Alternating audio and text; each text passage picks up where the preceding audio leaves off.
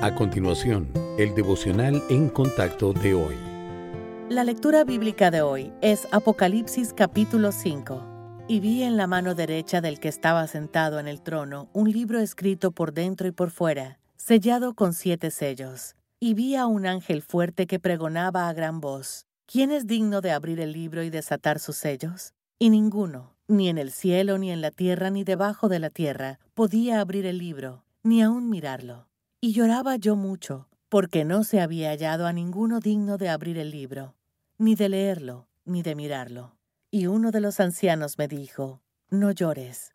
He aquí que el león de la tribu de Judá, la raíz de David, ha vencido para abrir el libro y desatar sus siete sellos. Y miré, y vi que en medio del trono y de los cuatro seres vivientes, y en medio de los ancianos, estaba en pie un cordero como inmolado que tenía siete cuernos y siete ojos, los cuales son los siete espíritus de Dios enviados por toda la tierra. Y vino y tomó el libro de la mano derecha del que estaba sentado en el trono. Y cuando hubo tomado el libro, los cuatro seres vivientes y los veinticuatro ancianos se postraron delante del Cordero. Todos tenían arpas y copas de oro llenas de incienso, que son las oraciones de los santos, y cantaban un nuevo cántico, diciendo, Digno eres de tomar el libro y de abrir sus sellos, porque tú fuiste inmolado, y con tu sangre nos has redimido para Dios de todo linaje y lengua y pueblo y nación. Y nos has hecho para nuestro Dios reyes y sacerdotes, y reinaremos sobre la tierra.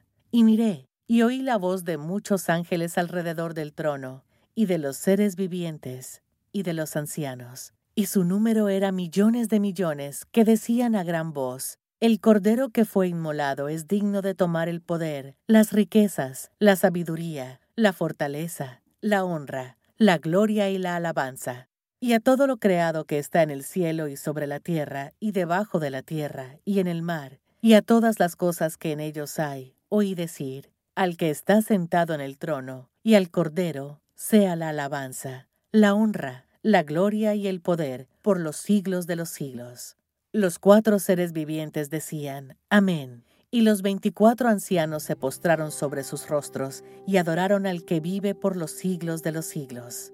En la visión de Juan, ángeles rodean el trono en el cielo y cantan, Digno es el Cordero. Gracias a la visión del apóstol del reino celestial, quedó claro que el Señor gobierna sobre los reyes terrenales, incluso sobre el emperador Domiciano, que en ese momento estaba decidido a exterminar a los cristianos. Al igual que otros emperadores romanos, quería ser adorado como un dios y se sentía amenazado por la fe de los cristianos. Es comprensible que los primeros creyentes necesitaran que se les recordara que Cristo, el Cordero, reina sobre todo.